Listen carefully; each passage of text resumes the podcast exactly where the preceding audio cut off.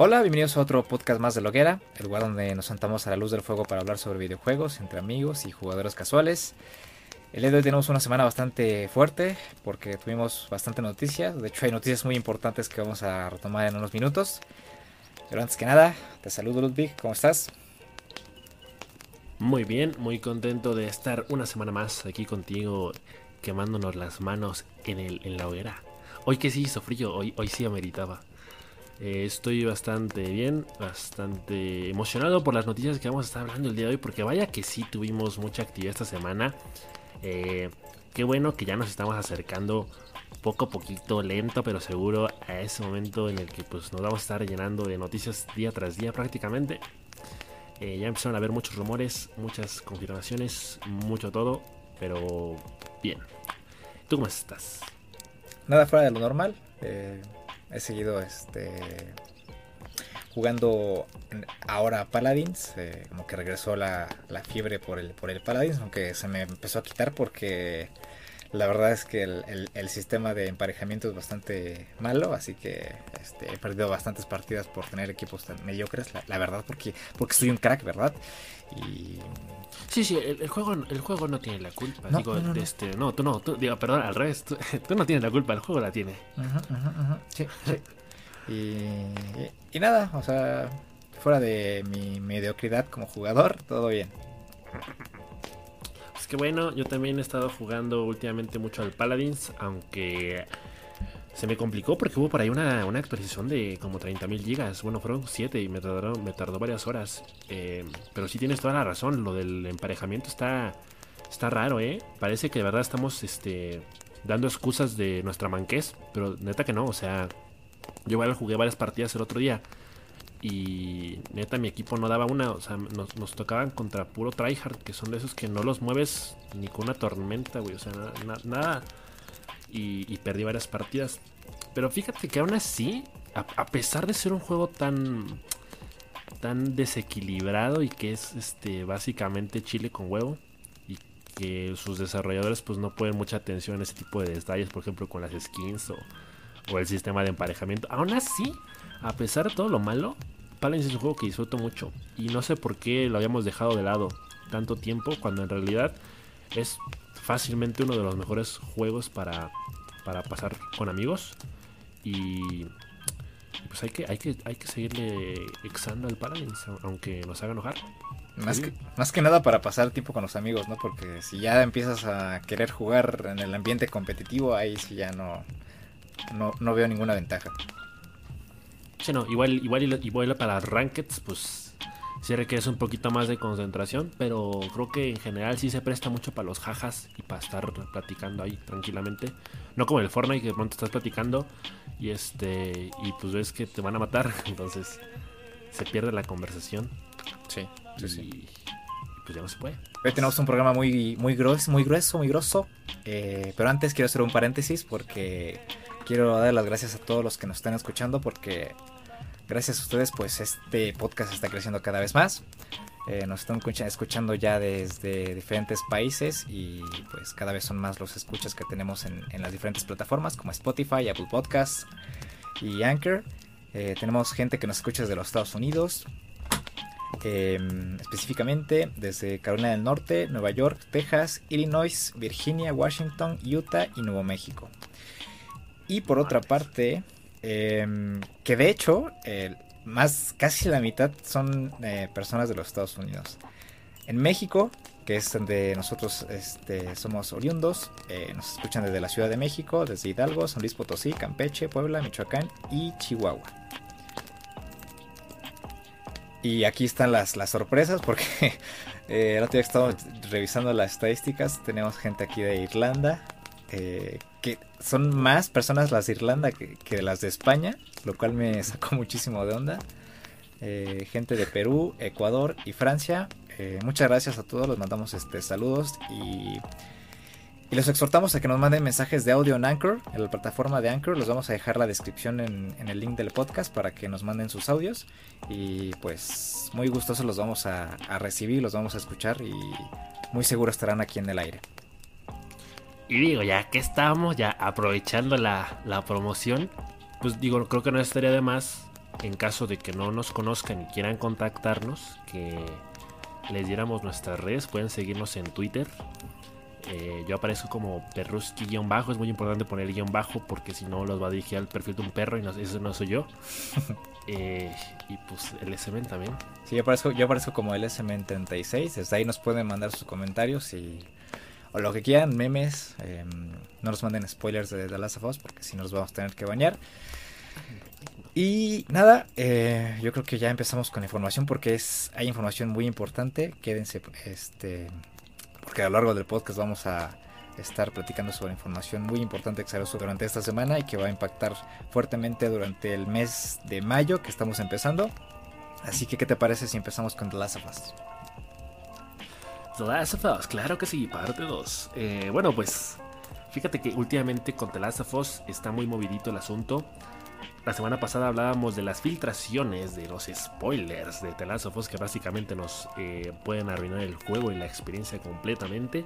Afortunadamente, eh, yo podría decir que ya llevo una semana vivo, no me he enterado de nada, este, pero siguen habiendo noticias alrededor. Y de hecho, hay buenas noticias y también noticias raras, como el hecho de que nosotros eh, nos tiramos media hora hablando de lo del crunch en Naughty Dog y que decíamos que pues las filtraciones habían sido de los ex colaboradores de la empresa. Y ahora resulta que no, que en realidad eh, los responsables de haber filtrado la información no pertenecían a, a Naughty Dog. En realidad están siendo muy reservados con la información, no quieren decir realmente quién, pero eh, están tomando sus respectivas eh, medidas. Eh, supongo que habrá alguna especie de sanción.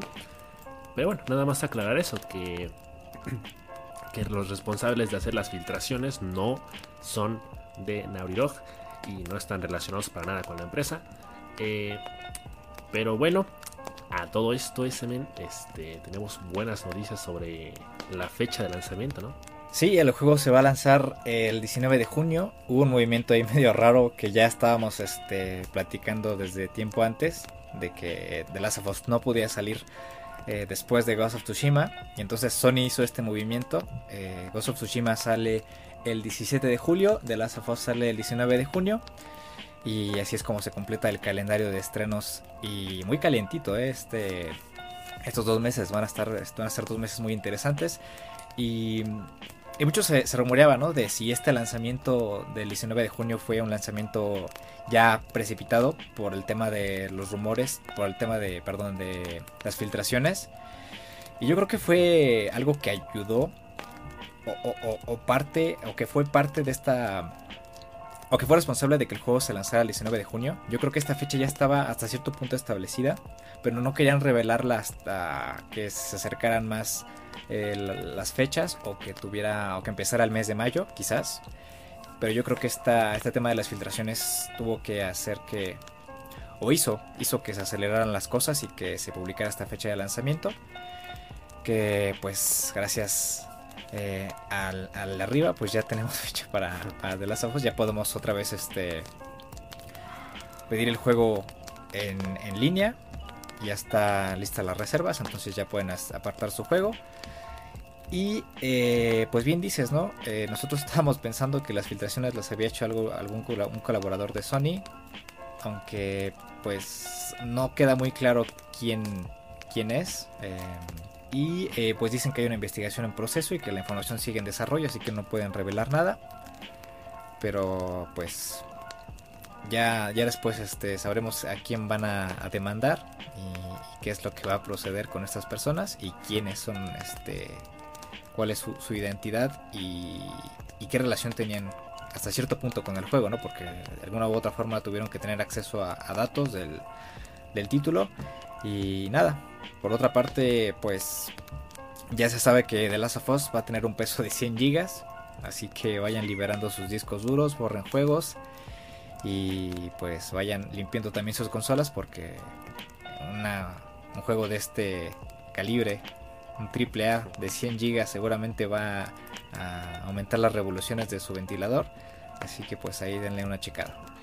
Y por eso, eh, en caso de que les sea útil, vamos a dar un par de tips de cómo eh, poder prevenirse de estos spoilers indeseables.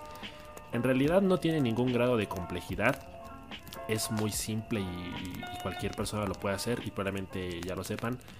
Pero en caso de que no, cada red social, digamos, tiene su apartado para silenciar ciertas palabras. Específicamente Twitter tiene la opción de silenciar cuentas a las que no sigues. El problema es que, claro, tienes que, digamos, seleccionar palabra por palabra para realmente eh, estar exento de cualquier tipo de, spoiler. Pero también es cierto que Google tiene eh, eh, distintos plugins. En realidad hay una infinidad de plugins que básicamente funcionan de esta manera que en cualquier página te pueden prevenir de, spoilers seleccionando las palabras claves. También es muy importante que chequen el, tema de la reproducción automática tanto de video como de audio en las plataformas porque pues por temas de publicidad muchas redes sociales tienen este, habilitado el HTML5 que básicamente es el que permite la autorreproducción de videos. Y pues no vaya a ser que de pronto estás viendo un video y a los 5 segundos ya te dijeron medio juego. Entonces esa es una de las cosas que también pues, hay que tener en cuenta. Eh, y también hay una, hay una aplicación, eh, bueno, no, también es plugin de Google que se llama OnSpoiler, que básicamente eh, protege todas las búsquedas. O sea, literalmente las palabras que uno pueda ahí meter para que estén, digamos, temporalmente baneadas o prohibidas, pues no nos aparecerán en las búsquedas que realicemos en internet. Así que de esta manera estaremos un poquito más protegidos. Eh, yo repito, llevo una semana ya, afortunadamente sin enterarme de nada. Espero llegar realmente así hasta el próximo 19 de junio, cuando salga el juego. Y pues ojalá que nadie se spoilee y pues efectivamente ya se puede apartar otra vez The Last of Us en, la PlayStation Network. Que en realidad es como que lo vas a tener que comprar otra vez. En caso de que algunas personas ya lo, hubieran apartado, pues se canceló por el tema de, la pandemia. Y pues habrá que comprarlo otra vez. Pero pues no pasa nada. Y por supuesto que estará una versión estándar y una versión deluxe que incluirá pues eh, un, un, avatar exclusivo de Ellie para la consola, así como este, una mejora en la munición de la pistola y algunos manuales de fabricación para el juego. Así que, pues ya saben, aparten su copia de The Last of Us. Yo la sigo esperando en, formato físico, pero bueno, supongo que habrá que esperar. Sí, y es, y es bastante triste el, el, tema de las ediciones, porque ya es que estábamos viendo el otro día las ediciones que salieron en Gran Bretaña, que sacaron una portada variante y y estaban regalándola con algunas otras chucherías por ahí. Eh, y la verdad estaba muy, muy bonita. Qué lástima que no, no, salga en América Latina. Por otra parte, Ghost of Tsushima em, va a tener un nuevo gameplay pronto. Por lo menos así lo aseguraron en Twitter, Soccer Punch, desde esta red social. Eh, y aparte le doy lanzaron un video. No sé si lo viste, Ludwig. Donde muestran el perfil del personaje principal. Eh, y menciona que es este un samurái que es entrenado por su tío y que se empieza a alejar de la senda del samurái para proteger la isla de Tsushima eh, y empieza a hacer alianzas inimaginables con, con, otros pueblos y pues empieza a cambiar sus creencias y por el tema de la invasión y nada más eh, el juego pues como tal ya Em, ya está programado para lanzarse el 17 de julio, como lo, mencionamos. Y seguramente durante este mes de mayo vayamos a ver este gameplay. Pues ojalá que sí. Es un juego que promete muchísimo. Eh, perdón por la comparación, digo, yo no he jugado ninguno, pero tengo la impresión de que este juego eh, se asimila mucho a Sekiro Shadows Die Twice por el tema de los samuráis y la ambientación. Cada juego supongo que destacará por eh, sus propias características, pero me parece que son juegos principalmente enfocados en la jugabilidad, en el hecho de de pronto hacer estas mecánicas de juego realmente complicadas, que son como básicamente llevar lo hecho anteriormente por Dark Souls a consolas de sobremesa, que de pronto es la comparación que se hacía eh, con Sekiro Shadow Die Twice, porque es un juego muy difícil de pasar. Eh, tengo la impresión de que Ghost of Tsushima será algo relativamente parecido. Y pues la verdad le tengo muchas ganas. Eh, y supongo que al final de cuentas se confirma un poco también lo que hablábamos la semana pasada con el tema de que se tenía que dejar un, pequeño tiempo antes de la salida de un juego y otro. Supongo que es más estrategia de Sony que de nada por el tema de ventas. para permitir que The Last of Us tenga sus buenas semanitas para que la gente lo compre y luego salga otro juego más. Y pues se van con todo, ¿no?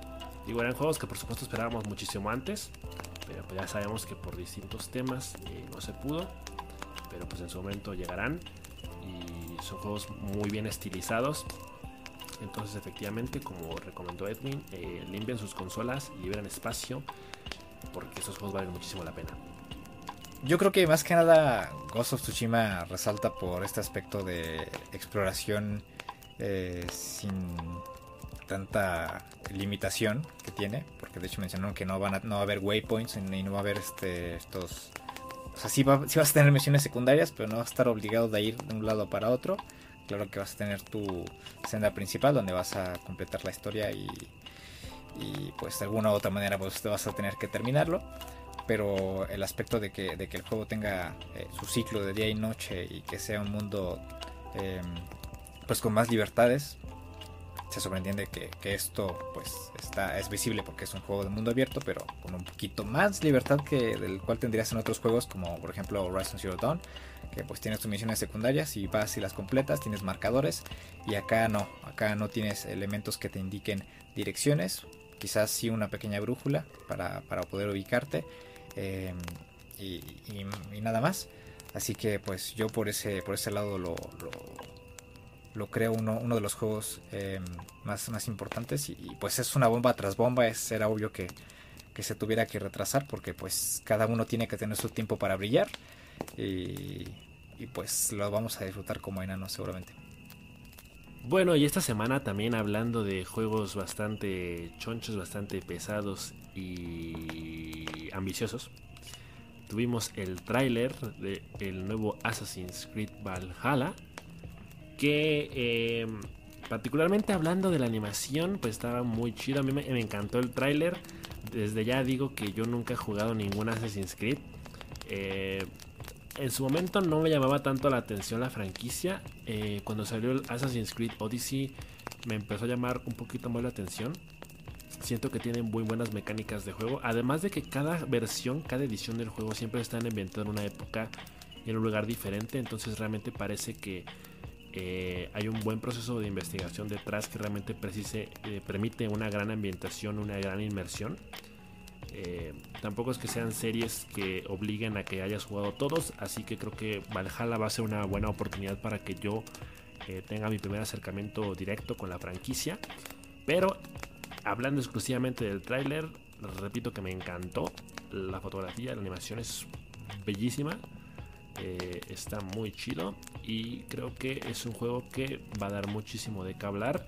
Eh, se sabe que va a ser un juego intergeneracional, que de pronto fue de las sorpresas que hubo. Eh, yo daba por hecho que iba a ser un juego exclusivo de la siguiente generación, pero no. Lo podremos jugar en PlayStation 4, en Xbox One, en una calculadora. Y eso está bastante bien. Entonces a mí me emociona el juego. Eh, ¿A ti qué te pareció? A mí personalmente, em, pues me gusta mucho esta época de la historia. Yo estoy muy en, lo de la mm, mitología nórdica y pues que está ambientada en estas invasiones vikingas a la Inglaterra del siglo IX, pues me parece muy chido, es algo que, me atrae, es, es, el principal atractivo que tiene este juego, que pues sí de por sí yo tampoco había tenido un acercamiento a Assassin's Creed, nunca había jugado uno en mi vida y creo que esta va a ser una buena oportunidad para poder empezar a a disfrutar de esta saga. Em, lo que sí percibo es como que la, serie de, juegos de Assassin's Creed como que fue perdiendo el, tema del asesino sigiloso. Em, vemos a un líder de un clan vikingo que va de frente a, asesinar a sus rivales. Em, tenemos un sistema de gestión y diplomacia que pues es también algo, algo distinto de, eh, no muy alejado, pero sí algo distinto de lo que, teníamos en Assassin's Creed. Y eh, va a haber incursiones también. Eh, esta novedad vamos a poder obtener recursos, vamos a atacar otros barcos, otros clanes. Eso va a ser interesante ver cómo lo implementan en el juego. Y pues las decisiones van a afectar nuestro entorno y, y, el camino que haya el clan. También cabe destacar que hubo polémica innecesaria Desde ya digo, porque pues estaba la gente quejándose de que de la selección de, un hombre o una mujer en, la serie de juegos. La gente se sigue sorprendiendo, sorprendiendo porque haya mujeres en los juegos. Eso me parece una tontería. Pero de ahí en fuera, em, pues todo bien. Assassin's Creed Valhalla pinta para ser un juego bastante bueno. Em, obviamente pues hay, hay que ver eh, cómo se muestra el gameplay. Que por cierto está enlazado con la siguiente noticia. Porque el próximo 7 de mayo va a haber un Xbox Inside que se va a celebrar y va a mostrar eh, el gameplay directamente de la Xbox Series X y vamos a poder disfrutar ahí el gameplay de Assassin's Creed Valhalla y de otros juegos third party. No esperen un gameplay de Halo Infinite. Y de hecho desde eso ya lo vienen avisando desde ya. Así que no se ilusionen mucho. Pero pues ya vamos a poder ver eh, la potencia de la nueva consola de los Redmond. Y pues vamos a poder conocer quizás la interfaz de la consola.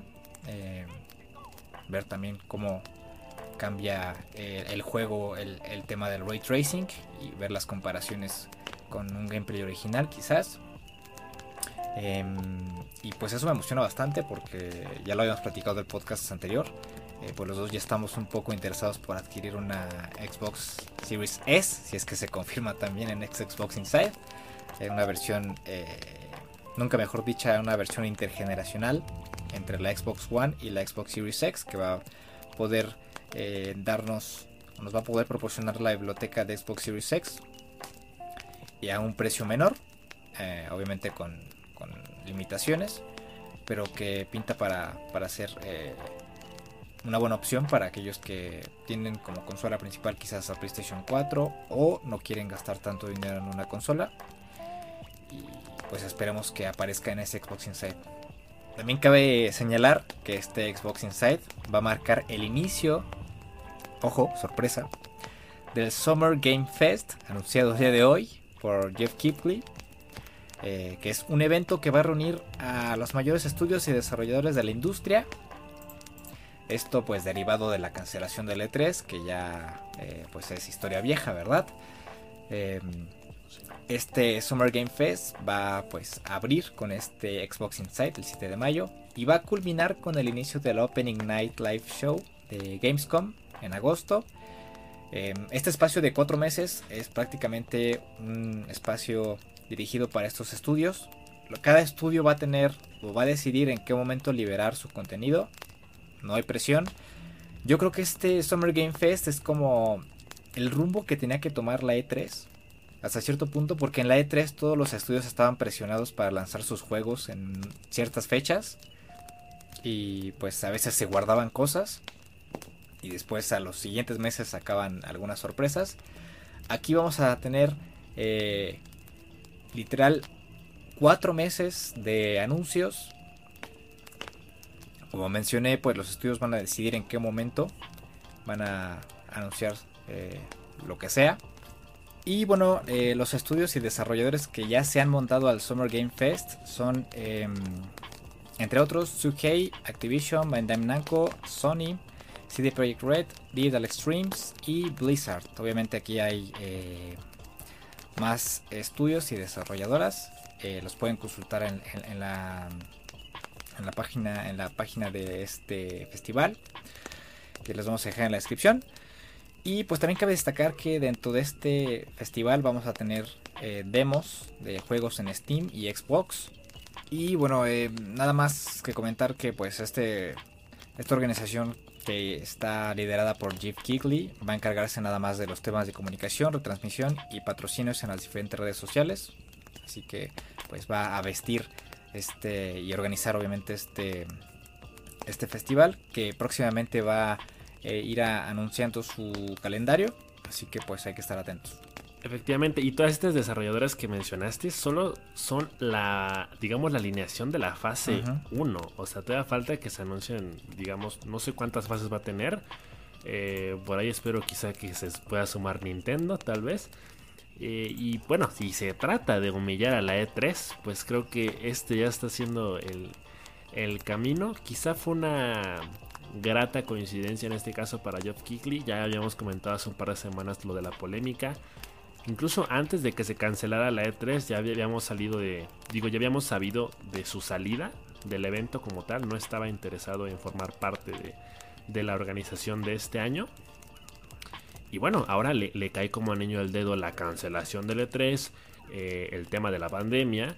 Y digamos este evento que va a servir como intermediario y que efectivamente va digamos a permitir que las desarrolladoras se tomen su tiempo para presentar las cosas cuando tengan que hacerlo van a tener cuatro meses enteros para eh, presentar lo que quieran presentar. Y, me parece muy interesante porque realmente está bastante bien optimizado y adaptado para el público que lo va a ver precisamente con el tema de las demos que van a estar disponibles principalmente en Steam y que básicamente va a ser como si estuviéramos en, el evento. Y que bueno, el principal objetivo de, esta organización del Summerfest eh, es básicamente que nos entretengamos y que estemos al tanto de todas las noticias que, van a estar saliendo. Eh, por supuesto que no va a ser el único evento que va a estar cubriendo, digamos, los, los trailers y los lanzamientos de las desarrolladoras o las distintas noticias que se vayan generando. Pero creo que en ese sentido cuando hablamos del futuro de la industria y cómo deberían ser este tipo de eventos, creo que el Summer Game Fest va a ser uno de los más ambiciosos y probablemente uno de los más completos. Entonces creo que va a valer mucho la pena estar ahí viendo las transmisiones. Va a estar disponible en prácticamente cualquier plataforma, principalmente en Twitch, pero también se podrá ver desde Mixer, YouTube, Facebook, Twitter. Así que no hay excusas para, para perdérselo. Van a ser cuatro meses enteros, entonces creo que va a haber un poquito de todo y, pues emociona la verdad. Y quizás como mencionábamos, eh, este puede ser el camino que tomen eh, estos eventos que reúnen los lanzamientos y la información más relevante de los videojuegos. Quizás este sea el camino para la E3. Eh, si es que se llega a celebrar el próximo año. A lo mejor, a lo mejor el Summer Game Fest se convierte en el nuevo E3, no lo sé. Quién sabe. a falta de conocer eh, el resultado de este festival durante los próximos cuatro meses, eh, pues queda la moneda en el aire y pues nada, hay que disfrutarlo. Aunque claro, eh, es un poco raro que, bueno, o sea, lo que tú comentas de que sea el reemplazo de la, de la E3 el próximo año, a mí me parece un poco raro precisamente por el tema de la duración, porque bueno, sabemos que la E3 que normalmente cubre solo tres días, y en este caso pues hablamos de cuatro meses. Entonces eh, el, Summer Game Fest funciona más que nada como un intermediario, mientras que la E3 pues siempre tiene instalaciones físicas en las que se puede interactuar bueno, con las desarrolladoras. Yo, lo menciono por, por eh, varios elementos. Uno, por el tema de la pandemia, que va a cambiar las cosas, eh, al menos va a cambiar este tipo de eventos, esto es seguro, ya lo habíamos platicado antes. Otra por eh, tiempos. Muchas veces em, los estudios y las desarrolladoras no se atrevían a lanzar cierto contenido en L3 o a veces no podían y las agendas estaban muy apretadas y, yo veo como eh, una gran ventaja tener cuatro meses de evento en los que tú como desarrollador puedes elegir em, cualquier día para hacer un anuncio y, pues es algo más cómodo. Eh, no tiene tanta complicación como lo tendría en la E3. No tienes obligaciones em, de hacer instalaciones como en el E3. Eh, y digo, o sea, yo lo veo por, por, el aspecto de que estos eventos van a irse empujando em, poco a poco al, a las pantallas y a los eventos digitales. Y pues también el tema de las demos, ¿no? O sea, regularmente los diferentes canales de noticias eh, pues mandaban a, periodistas a, jugar algunas demos eh, y esto sí afecta hasta cierto punto porque yo, yo llegué a escuchar comentarios de periodistas que mencionaban que muchas veces las demos presenciales con los estudios son más enriquecedoras que si a ti te envían la demo eh, pública o te envían un código de descarga y tú nada más pruebas el juego una hora. Porque mientras tú estás con el desarrollador, puedes hacer tus preguntas directamente mientras tú juegas el juego y tienes la experiencia completa, digamos. O sea, conoces la visión del desarrollador, conoces cuáles son los planes del estudio Y pues esa es la gran desventaja, ¿no? Para los periodistas. Aunque obviamente puede hacerse una... Eh, un evento aparte, más privado quizás, para los, los, periodistas en el que puedan probar el juego y hablar con los desarrolladores, pero eso yo creo que ya sería en, otro este, contexto pues sí más, más privado, eh, a puerta cerrada y, quizás donde muestren elementos que en público eh, no se atreverían a mostrar y pues tienen esa eh, comunicación directa ¿no? con, con los estudios. Claro, o sea, obviamente hay digamos, muchas funciones que un evento digital no va a poder cubrir o llenar de lo que de pronto sí puede hacer eh, un evento presencial. Obviamente hablamos de una gran diferencia en, en, términos de logística y por supuesto que hablamos de un ambiente que al final de cuentas resulta muchísimo más cómodo para las desarrolladoras precisamente por el tema del tiempo y que al final de cuentas es un evento que se vuelve muchísimo más accesible porque hablábamos también de la vez pasada del tema de que de pronto la E3 parece digamos una feria que es esta experiencia que si no vives de forma presencial, que si no vas a Los Ángeles eh, para estar tú ahí, pues de pronto no, no se siente tanto, tanto beneficio de, eso, ¿no? Y lo que hablamos tantas veces de los intermediarios, de si realmente es necesario que un periodista nos diga eh, lo que básicamente un tráiler o una conferencia ya nos está diciendo. Eh, aparte de que, bueno, la, una vez más, el tema de las demos lo vuelve, digamos, eh, muchísimo más accesible. Pero a, lo que yo iba con el comentario de si lo puede reemplazar o no, es que a mí me parece, a lo mejor es una opinión muy, muy torpe de mi parte, pero digamos, el, me parece muy arbitrario o muy eh, inusual el, el, hecho de que tengamos un evento que cubre cuatro meses, porque dices, bueno, son cuatro meses, pero ¿qué pasa si una desarrolladora quiere sacar sus anuncios antes? ¿no? Por ejemplo, como ahorita tuvimos el, el tráiler de, Assassin's Creed Valhalla y pues no necesariamente estamos en, en, en, media Summer, Summer, Game Fest o, cuando se presentó por ejemplo la arquitectura de la PlayStation 5 pues tampoco fue necesario digamos tener un evento intermediario. Eh, lo que habíamos comentado la vez pasada de por ejemplo lo que eh, se va a hacer también con el Future Game Show es este tema de recopilación de trailers o de anuncios para que todo esté en un, mismo portal y sea más digerible y accesible para todos. Pero no sé, eh, a mí me sigue pareciendo muy relativo porque es como, bueno, en realidad necesitamos una fecha específica o un periodo determinado eh, para tener, digamos, estos anuncios o en realidad es más simple que eso y cualquier día del año de los 365 se puede prestar fácilmente para distintos eventos. Porque obviamente cada desarrolladora tendrá su propio calendario en función de sus desarrollos y de sus proyectos. Y pues digamos se vuelve un poco complicado que puedan coincidir. Eh, precisamente por eso el Summer Game Fest permite cuatro meses para que digamos los tiempos puedan ser un poco más accesibles para todos. Pero eh, hablando del futuro, del próximo año, de si se puede llevar a cabo o no la E3, eh, por supuesto que es una feria que va a tener que adaptarse, pero que en todo caso tampoco veo que, haga falta cambiar mucho la fórmula. Pues sí, sí, más que nada yo lo que estaba haciendo era una proyección, porque pues es un cambio interesante el que está eh, postulando este festival.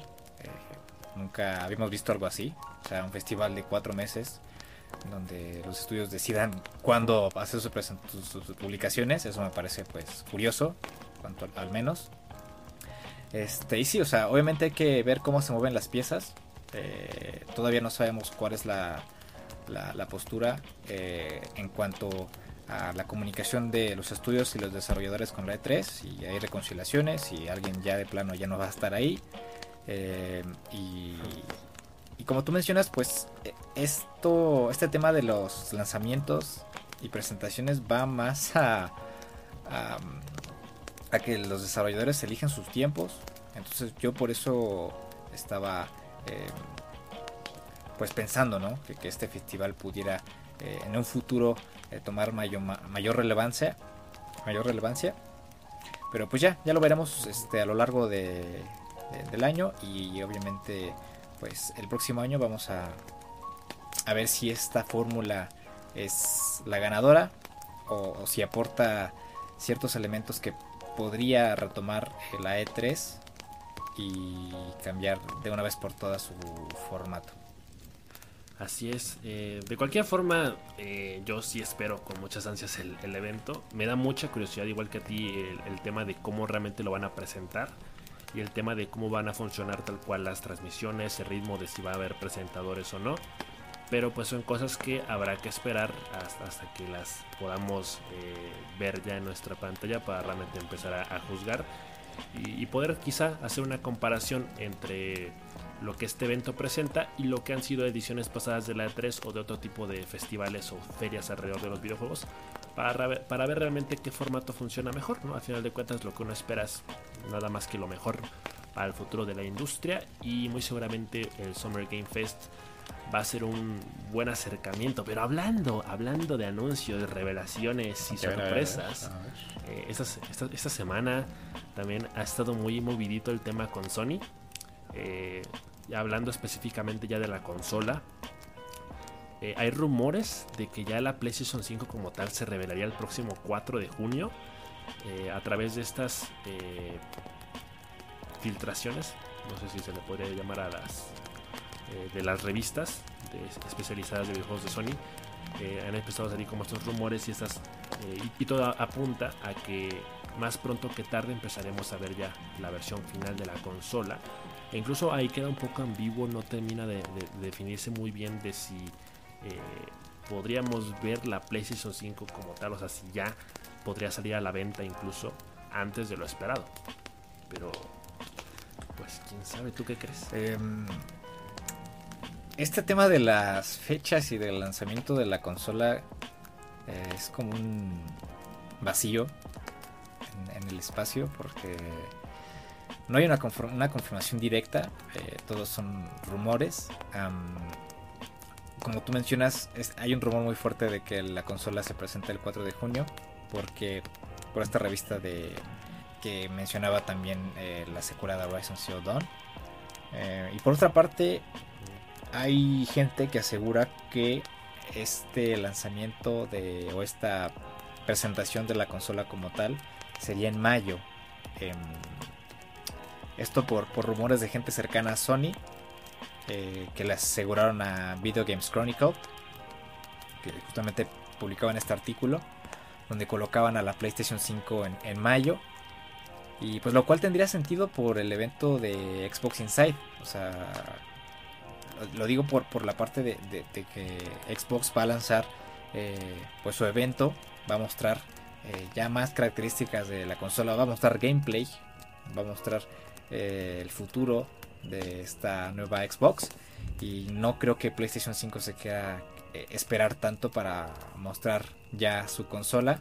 Si en algún punto mostró el, el DualSense fue em, porque según igual había rumores de que la PlayStation 5 estaba em, lista para presentarse en meses anteriores, pero por temas del coronavirus y por esta contingencia que todos estamos viviendo, pues se retrasó y solamente mostraron el mando.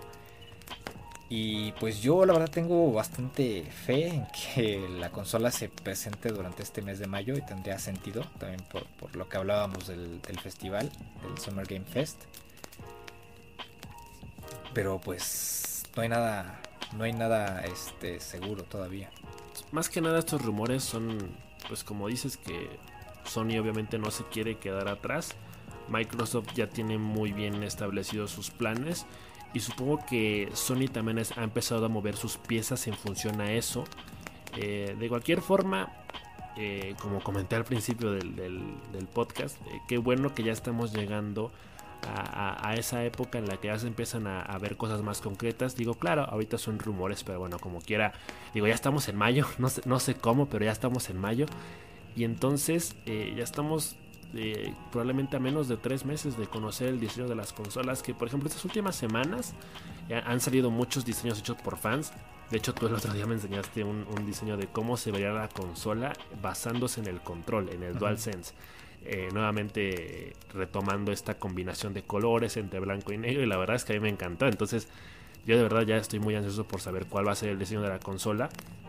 Y por supuesto el tema también del rendimiento, ¿no? Eh, por ejemplo, con lo, que va a hacer Microsoft al, probar la consola, al, mostrar un poco de gameplay, eh, que de cualquier forma ya vimos un poquito también, ya tuvimos nuestras probaditas, un, pequeños adelantos de cómo se ve, por ejemplo, el ray tracing en algunos, en algunos juegos y la comparación en las pantallas de carga entre un juego y otro con, la, eh, con el tema de los discos duros de estado sólido en la nueva generación. Pero pues sí, ojalá que ya sea más pronto que tarde que empecemos ya a tener cosas muchísimo más concretas en, ese sentido. Para que pues ya eh, uno ya tome la decisión de decir, bueno, ahora sí voy a empezar a ahorrar. Cuando ya haya fechas concretas de salida y todo, para también empezar a hacer nuestras, nuestras eh, nuestros pequeños ahorros. Y pues yo estoy muy emocionado porque ya la, la no sé si será verdad que será el próximo 4 de junio o no. Pero de cualquier forma siento que ya será la vuelta de la esquina. Sí, sí, sí. Y, más que nada porque los lanzamientos de las consolas generalmente eh, se realizaban en enero y febrero. Y pues este año no ha sido así. Es, es un caso totalmente extraño. Eh, al menos Xbox sí lo hizo así. O sea, Xbox mostró la consola desde diciembre, si no mal recuerdo. Y pues nada más estamos a la espera de, que Sony eh, pues de una vez por todas muestres las cartas y podamos ver el diseño de la PlayStation 5. Pero pues yo siento ya que ya es momento. Eh, también con, el, junto al lanzamiento de The Last of Us Parte 2 y las grandes bombas también como Ghost of Tsushima. Pues yo creo que ya va siendo hora de que PlayStation una vez por todas saque... Eh, ahora sí que desempolve la PlayStation 5. Eh, la pula y la saque a relucir para que todos la podamos conocer. Sí, ojalá que Sony no se nos esté quedando dormidos porque de pronto como que esa es la impresión que nos da. Pero pues ya han habido muchas eh, muchas opiniones al respecto de que la PlayStation 5 va a ser una de las consolas más revolucionarias de la historia. Y yo no tengo duda alguna de que valdrá la pena la espera. Pero pues definitivamente la inquietud ya, ya, ya empieza a cobrar factura. Y ya la, ansiedad también de, ya ver la consola físicamente y, ya ver cómo funciona, pues está en aumento definitivamente. Pero una consola por la que no tenemos que esperar y ya podemos eh, probarla si quisiéramos, que en realidad no es una consola, es, es el futuro. Google Stadia, últimamente anda tirando la casa por la ventana. Recientemente creo que habían este, ofrecido dos meses gratis para que cualquiera los pudiera, eh, pudiera probar. Eh, para los usuarios que ya lo estaban pagando, bueno, no se les va a cobrar esos dos meses. Y ahora, eh, dando más razones para que la gente se anime a probar su servicio, pues están hablando del lanzamiento de nuevos juegos para su servicio. particularmente PUBG llegará de forma gratuita para los usuarios Pro eh, para los que usan la versión free de Google Stadia podrán eh, comprarlo por eh, un precio más barato, tendrá un, descuento. Pero igual lanzaron este, esta pequeña como este pequeño promocional hablando de la alianza que tiene Google Stadia actualmente con Electronic Arts y los juegos que van a empezar a llegar también a, este servicio. eventualmente estarán llegando juegos como Star Wars Jedi Fallen Order, eh, los Maiden. Y también FIFA, se habla de que se esperaría hasta que llegara el FIFA 21, pero bueno, también es un poco raro la salida del FIFA porque pues sabemos que este juego siempre está tenido como a, la temporada de fútbol en la vida real, entonces como ahorita está todo retrasado, pues realmente no sabemos si, si saldrá eventualmente o no FIFA 21. Eh, pero también tendrán acceso eh, los suscriptores pro de Google Stadia a juegos como Zombie Army, eh, Steam World. Y pues en general parece un servicio que cada vez está empezando a llamar más la atención. Fíjate que yo el otro día, cuando vi justamente este, este promocional, pues me empezó a llamar la atención porque digo, son cosas que sabemos desde el principio. Eh, yo he estado muy en contra de esto, pero pues como que sí me, me, he empezado a dejar persuadir por el tema del juego en la nube, porque al final de cuentas te ahorras actualizaciones y te ahorras descargas que Normalmente es con lo que yo batallo muchísimo por mi conexión a, internet. Pero que al final de cuentas también termina siendo una contra. Porque si quieres jugar eh, en buena calidad en Google Stadia necesitas también un muy buen internet con una eh, buena estabilidad para que no se te laguen los juegos. Aún así creo que es una apuesta interesante de, empezar eh, a llamar a, más público. Pero pues yo no creo probar Google Stadia pronto. ¿Tú qué tal? ¿Tú, tú sí te animarías? Google Stadia. Mm, yo personalmente no estoy muy interesado en Google Stadia por el momento y creo que la mayoría no lo está. Porque todavía no es una tecnología que haya evolucionado eh, o, que haya establecido bien sus redes. Em, todavía está en, sus primeros pasos el juego en la nube. Eh, si bien pues Microsoft ya y Sony ya igual eh, empezaron a verse inmersos en este estilo de juego, este tipo de juego, pues también vemos servicios como Google Stadia que igual están, están empezando, pero todavía no, no es una forma que los jugadores encontremos convenientes y voy a hablar por la mayoría. Eh, más que nada por, por ese tema que de la conexión a internet y por estar pagando el servicio porque pues estamos acostumbrados a tener eh, los discos y, los juegos en, nuestras consolas eh, sin tener que depender de, la nube eh, obviamente pues sí hay, elementos que, utilizamos de la nube pero eso es en otros ámbitos no tan relevantes o no tan importantes como, el videojuego. Pero pues yo creo que con el tiempo este modelo de negocios se va a hacer eh, pues más eh, o va a estar más presente en los hogares porque pues yo creo que es inevitable que tener eh, los cables y las consolas en casa va a resultar en algún momento de la historia de la humanidad algo innecesario por el avance tecnológico y, pues nada, o sea, no, no, le estoy echando caca a los servicios de, videojuegos en la nube, pero yo creo que no es el momento idóneo para que brille como, como debería. Sí, creo que de alguna forma está un poquito adelantada a su tiempo, ¿no? Creo que Google Stadia eh, llegó muchísimo antes de lo que cualquiera hubiera esperado. Yo igual, en muchas ediciones pasadas de, del podcast he defendido a capa y espada el, hecho de que yo soy un juego muy, muy, muy tradicional, perdón, y, que estoy muy hecho a la antigua justamente en, ese sentido de que me encanta tener las consolas físicas, los juegos en físico, y, que realmente yo particularmente veo muy difícil eh, poder hacer esa transición eh, y claro, mucha gente también coincide porque de pronto, por ejemplo, en, nuestro país, en, tema de infraestructura para telecomunicaciones, pues no estamos muy bien. Entonces no tenemos buen internet, así que básicamente no, no podemos gozar de la experiencia completa de Google Stadia.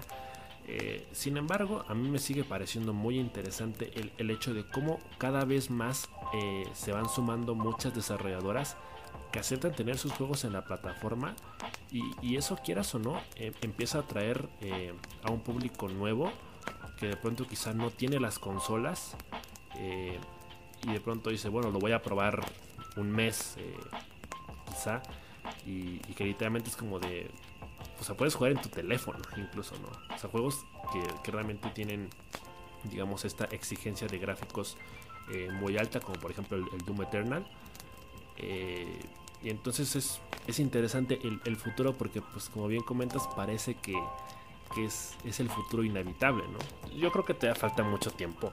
Yo me atrevería a pensar que mínimo, mínimo, mínimo faltan 10 años para que empecemos realmente a ver esa transición completa. Eh, de que va a llegar, de, o sea, de que va a ser un momento en el que va a ser, digamos, el, estándar o, la norma, pues creo que sí. Pero creo que hoy por hoy no, es un servicio que, que atraiga mucho. ¿no? Aún así, eh, pues había que comentarlo en caso de que eh, haya usuarios de, Google Stadia interesados en, probar ya el, PUBG, en, estar al tanto de, del Star Wars, del Maiden, del FIFA y todo lo demás. Bueno, y en noticias curiosas que tienen que ver, bueno, combinan en este caso la industria de los videojuegos con el cine. Hay una noticia por ahí que me pareció muy peculiar y, e inusual. Eh, yo no me lo termino de creer. En pocas palabras, se habla de que se van a adaptar las sagas de los Sims y Sim City eh, como producciones cinematográficas. Eh, la producción, llevada obviamente en live action, está a cargo de Legendary.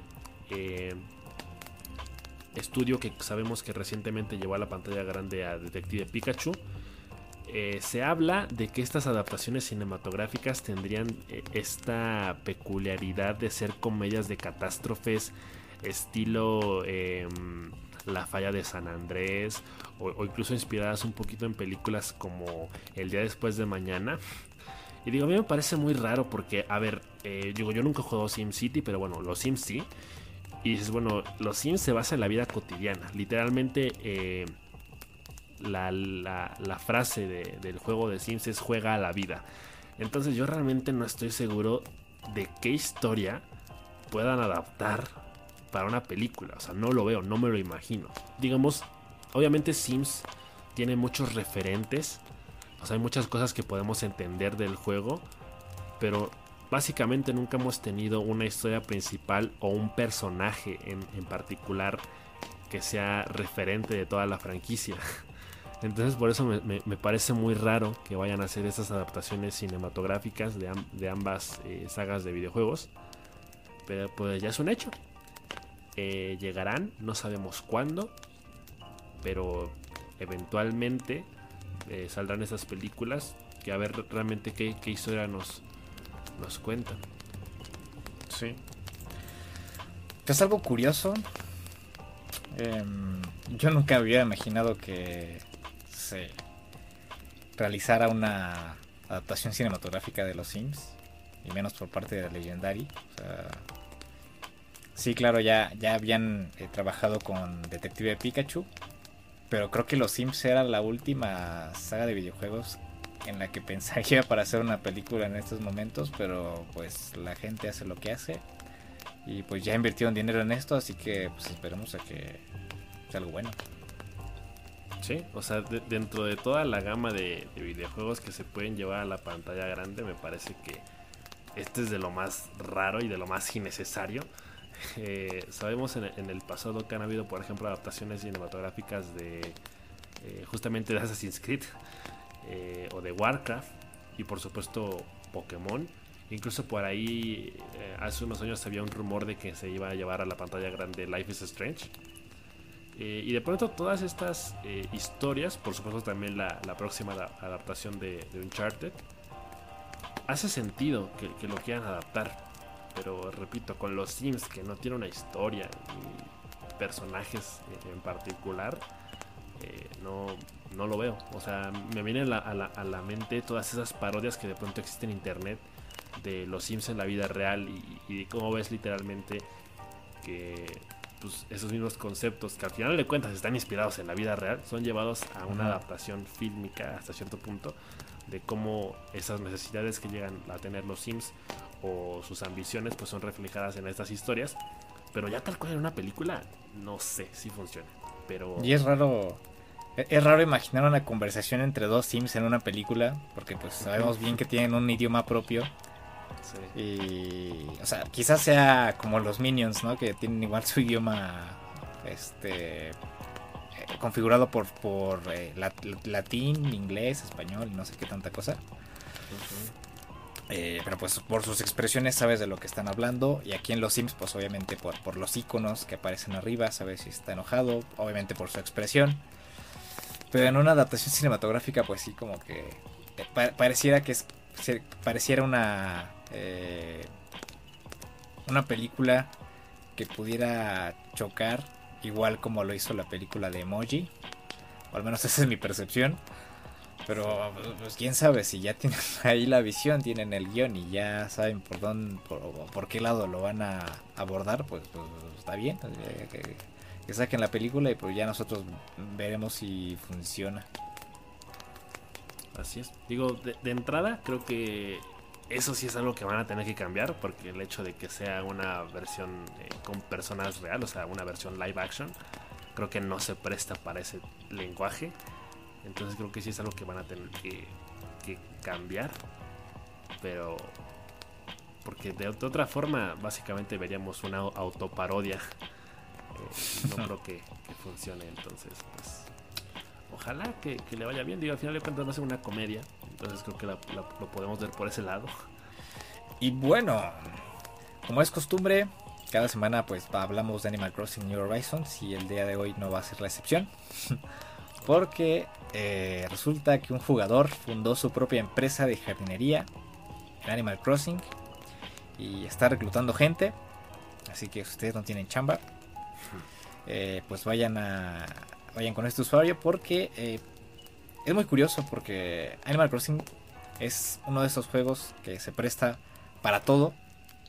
Es un juego que en el que, que premia la creatividad y este es un ejemplo de ello. Básicamente este usuario hizo su su red para mm, quitar eh, para quitar las malas hierbas, las malas vibras de las islas de las personas. Entonces limpia. Exactamente, le hace una, pequeña limpia a, tu isla. Porque si después de cierto tiempo llegas a tu isla y está llena de, hierbas. Entonces esta persona hizo su, su, pequeña empresa, su microempresa, su pyme en, en, en Animal Crossing. Y pues lo único que hace es limpiar tu isla y cobrarte una pequeña propina por haberlo hecho.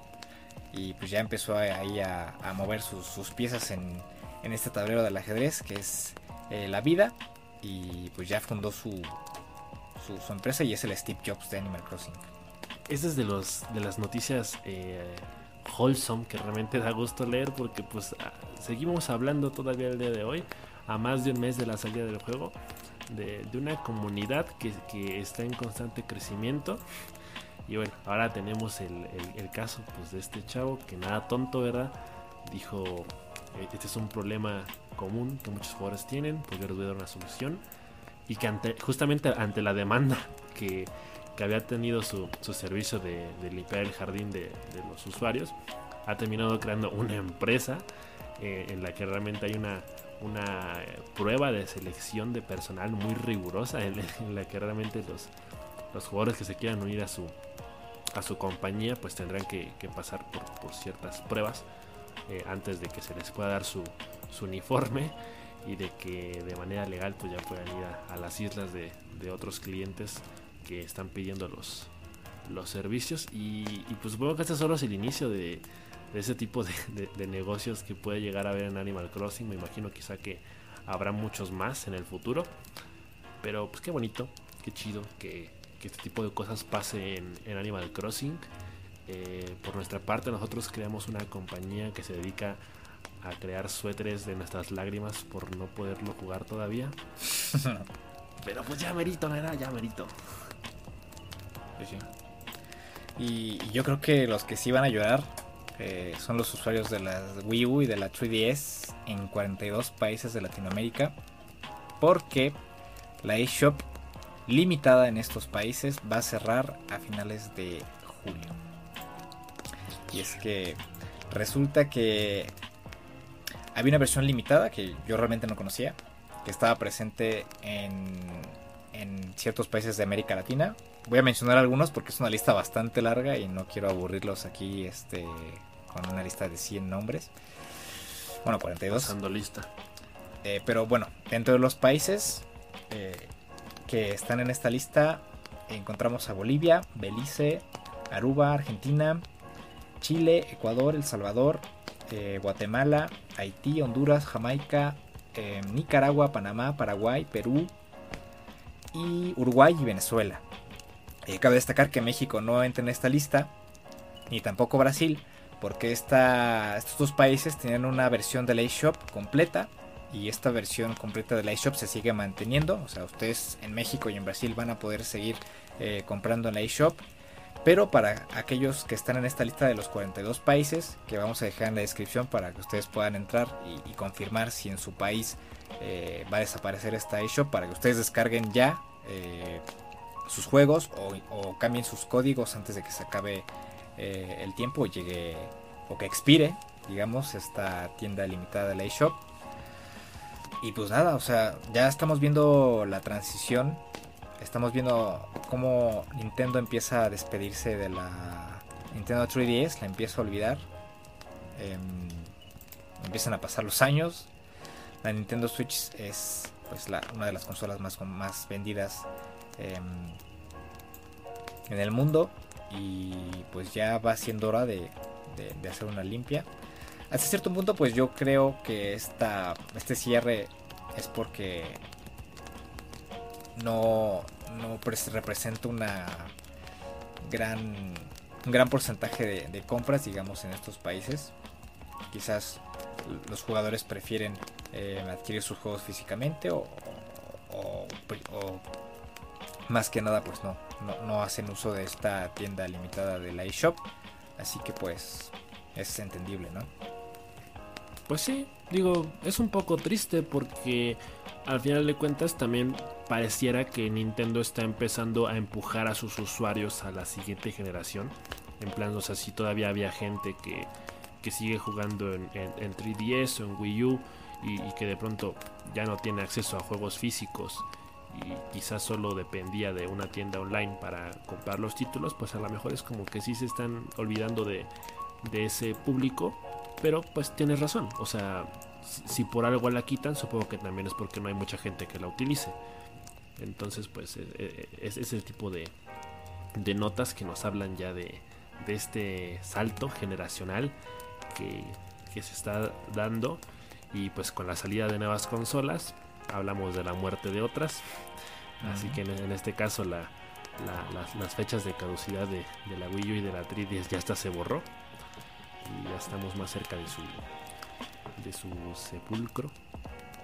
Pero bueno, eh, para quienes, quienes la puedan seguir utilizando la, la, eShop, pues adelante. Eh, y para los que no, pues lo siento mucho. Sí, sí, y pues los invitamos a que a que se apuren y hagan las transacciones que tengan que hacer. Porque pues en julio ya se despide la eShop de, de estos países. Y bueno, para cerrar este podcast, eh, vamos a hablar sobre una noticia eh, un poco inesperada. Eh, porque Sega lanzó su sello discográfico para publicar la música de sus videojuegos. va a empezar a a grabar la música para el desarrollo de los siguientes juegos que se lancen para, para Sega. Y pues es algo curioso, ¿no? Porque pues regularmente estas, compañías pues recurren a otros sellos y regularmente pues a, compositores y tienen sus, propios estudios, pero como tal no tienen un sello que respalde eh, el desarrollo eh, del soundtrack de, los juegos. Y pues es una movida interesante y quizás muy inteligente por parte de, Sega.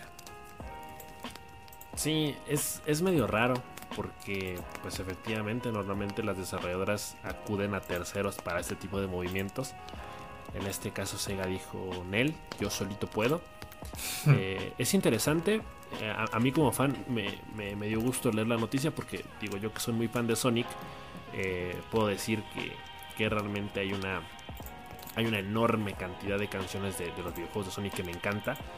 De entrada no va a haber canciones de Sonic. De hecho, el, primer producto discográfico de esta, de esta nueva división de Sega eh, van a ser las canciones del juego Sakura Wars. Que están chidas, las, estuve escuchando un, rato, pero creo que es interesante porque digo, no, no hay confirmación oficial de que este tipo de, música vaya a estar disponible en, plataformas de streaming como Spotify o, Apple Music, pero supongo que eventualmente llegarán. Y es bueno porque la mayor parte del tiempo cuando uno busca eh, música de videojuegos en este tipo de plataformas, Normalmente encuentras covers o, versiones eh, de, orquesta o en, pocas palabras no encuentras la versión oficial, la canción que tú escuchaste en el videojuego. Para eso siempre tienes que ir a YouTube. Entonces creo que en este caso es como un acercamiento a que en un futuro no muy lejano tengamos eh, bandas sonoras completas y oficiales de videojuegos en, nuestros celulares. entonces creo que pues sí es curioso pero creo que pues es, es, una movida positiva, interesante. Eh, creo que a muchos fans de, Sega les, les hará ilusión enterarse de esto.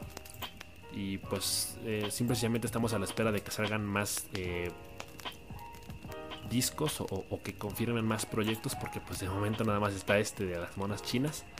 Así que pues ojalá que, que pronto metan todas las de Sonic, por favor. Pues ahí está la petición de Ludwig. Metan las canciones de Sonic en Spotify y Apple Music. Y bueno, con esto yo creo que ya cerramos el podcast. Ya llevamos más de una hora diez. Bastante eh, largo el, podcast en esta ocasión, pero pues lo ameritaba por toda la cantidad de información que, teníamos eh, juntada y la que se va a juntar la siguiente semana.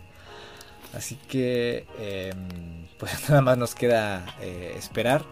muchas gracias por escuchar el, podcast. Em, gracias por, el apoyo a, todos los que nos escuchan cada semana. Y pues nos veremos la próxima con más, más información y con más guaguara, más plática. Y pues nada, nos vemos la siguiente semana.